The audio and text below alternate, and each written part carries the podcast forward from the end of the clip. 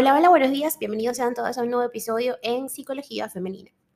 Para quienes son nuevos por acá, mi nombre es Isnaikar Blanco, soy psicólogo clínico y me especializo en la atención a mujeres, trabajando lo que es el empoderamiento, el crecimiento personal y la autogestión emocional. Y el día de hoy, como viste en el título de este episodio, vengo a hablar sobre una reflexión muy importante. Y es que hay que dejar ir a quien nunca hizo nada para quedarse. Eh, pues bien, estas personas que nunca hicieron nada para quedarse a nuestro lado, nunca, digamos que se esforzaron o trabajaron, esas personas de sentimientos temporales que nos hicieron invertir tiempo e ilusiones, hay que dejar que se vayan. Dejar ir, por supuesto que requiere valentía, pero lejos de aceptarlo como un final, debemos verlo como el principio de algo nuevo. ¿Quién no se ha visto obligada o obligado de alguna eh, manera, en alguna ocasión, a tener que cerrar una etapa de su vida? En ocasiones lo llamamos cerrar círculos, ¿cierto? O cerrar ciclos también. No obstante, esta idea de la circularidad, más que darnos la visión de algo que se cierra, con un inicio y un final, nos hace visualizar más bien una entidad que nunca termina, como una especie de uroboro o eterno retorno, ¿sabes? La serpiente que, que se come la cola. Debemos ver esas etapas de nuestra vida como una línea por las que avanzar, por las que fluimos a medida que crecemos. Y para crecer nos desprendemos de ciertas cosas, a la vez que ganamos otras. La vida es un avance imparable que nos abruma y que nos quita el aliento. Y de nada nos vale quedarnos encalladas en algo o alguien que nos hunde hacia abajo como la piedra que cae por un pozo. Quien no nos reconoce, quien nos hace daño y erosiona nuestro ser, nuestra esencia como persona, está vulnerando nuestro crecimiento. Ahora bien, puede que nos cueste darnos cuenta de que no deseamos o, o que no deseamos verlo durante un tiempo pero la infelicidad es algo que nadie puede esconder. Duele, marchita y nos apaga. Así que no lo permitas. En la vida siempre llega un momento en que es mejor soltar, dejar ir. Dejar ir y el cerrar una etapa de nuestra vida no se refiere solo a decir adiós a quien nos comparte vida o a quien comparte vida con nosotras. Es un acto de decisión o valentía. Es posible que no seas tú quien abandona, puede que en realidad haya sido la abandonada. En este caso, la idea de soltar, de asumir esa ruptura y avanzar de nuevo hacia adelante es algo vital. Debemos dejar ir a quien nos ha abandonado, porque de no hacerlo seguiremos aferradas a un sinfín de emociones negativas que nos van a herir cada día más. Y los responsables seremos en esta ocasión nosotras mismas. Cerrar este ciclo de nuestra vida en el cual existe aún el dolor desgarrador del abandono requiere tiempo.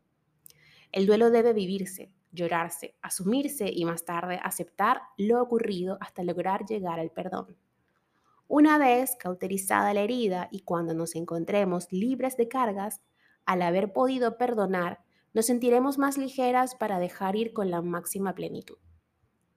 Un abandono es la ruptura de un vínculo y como tal debemos retornar hacia nosotras mismas.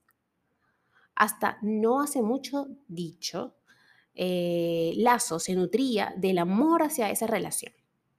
Ahora, roto ya el cordón umbilical, debemos reencontrarnos, cuidarnos a nosotras mismas, atendernos para reforzar ese vínculo con nuestra autoestima, para volver a mirar hacia adelante, fortalecidas. No alimentes nostalgias, no focalices tu mirada en el ayer, porque el pasado ya no existe, se fue, no está.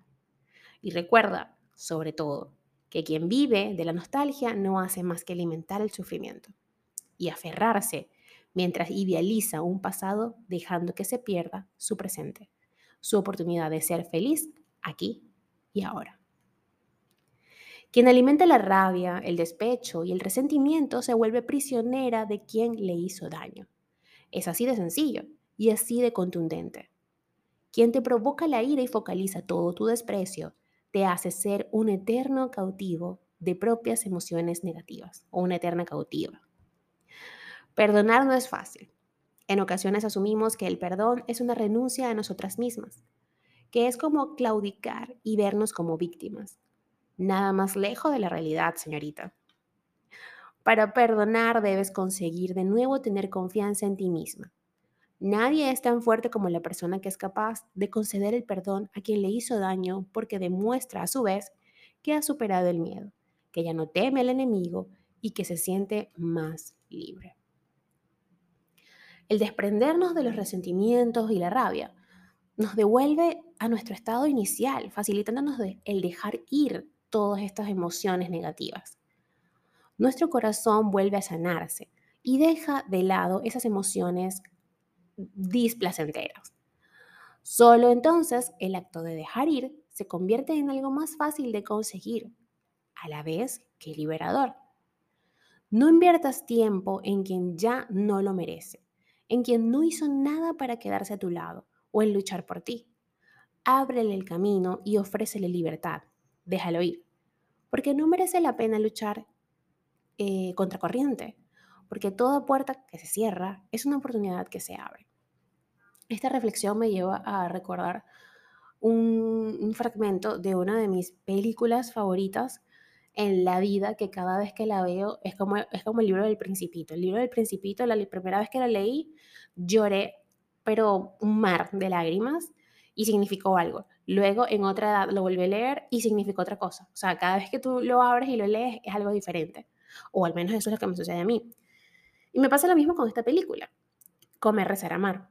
Cada vez que la veo en diferentes etapas de mi vida, tiene o cobra mejor dicho, un significado diferente y entiendo cada vez un poco más.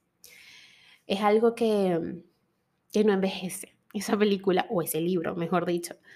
Es algo que no envejece con el tiempo, que, que siempre te enseña y te lleva a reflexionar. Y uno de los fragmentos o de mis fragmentos favoritos es cuando ella está en la India eh, y logra hacer ese cierre, deja ir. Ella siente mucha culpabilidad hacia lo que sucedió, alerta de spoiler, a lo que sucedió con su matrimonio y el divorcio y en cómo terminaron las cosas. Y pues ella se despide, de cierta manera, allí y cierra el ciclo y se despide de todas esas personas que a lo largo de su viaje fue como coleccionando y dejando ciclos abiertos, terminando mal esos vínculos y dejándolos abiertos, por supuesto. Y de allí ella agradece, agradece haberlos tenido en su camino y agradece, agradece poder, poder eh, aprendido de cada uno de ellos algo. Le da las gracias y les dice adiós. Y lo deja ir.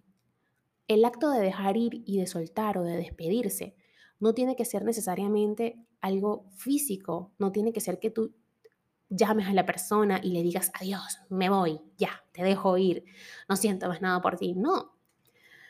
El cerrar es aceptar dentro de ti misma que ya no quieres seguir siendo cautiva de esa situación, bien sea de culpa, de rencor, de dolor, porque la culpa y el rencor tiene dolor en sí misma. Así que el dejar ir es decidir desde lo más profundo de tu ser que ya no quieres sufrir más. Hasta acá el episodio de hoy. Espero que lo hayas disfrutado y si ha sido así, por favor déjamelo saber a través de mis redes sociales, en Instagram, Twitter, Clubhouse y Twitch como Psiqueplenitud 11 y en TikTok como Ismaker Blanco Psicóloga. Que tengan todas y todos un hermoso día.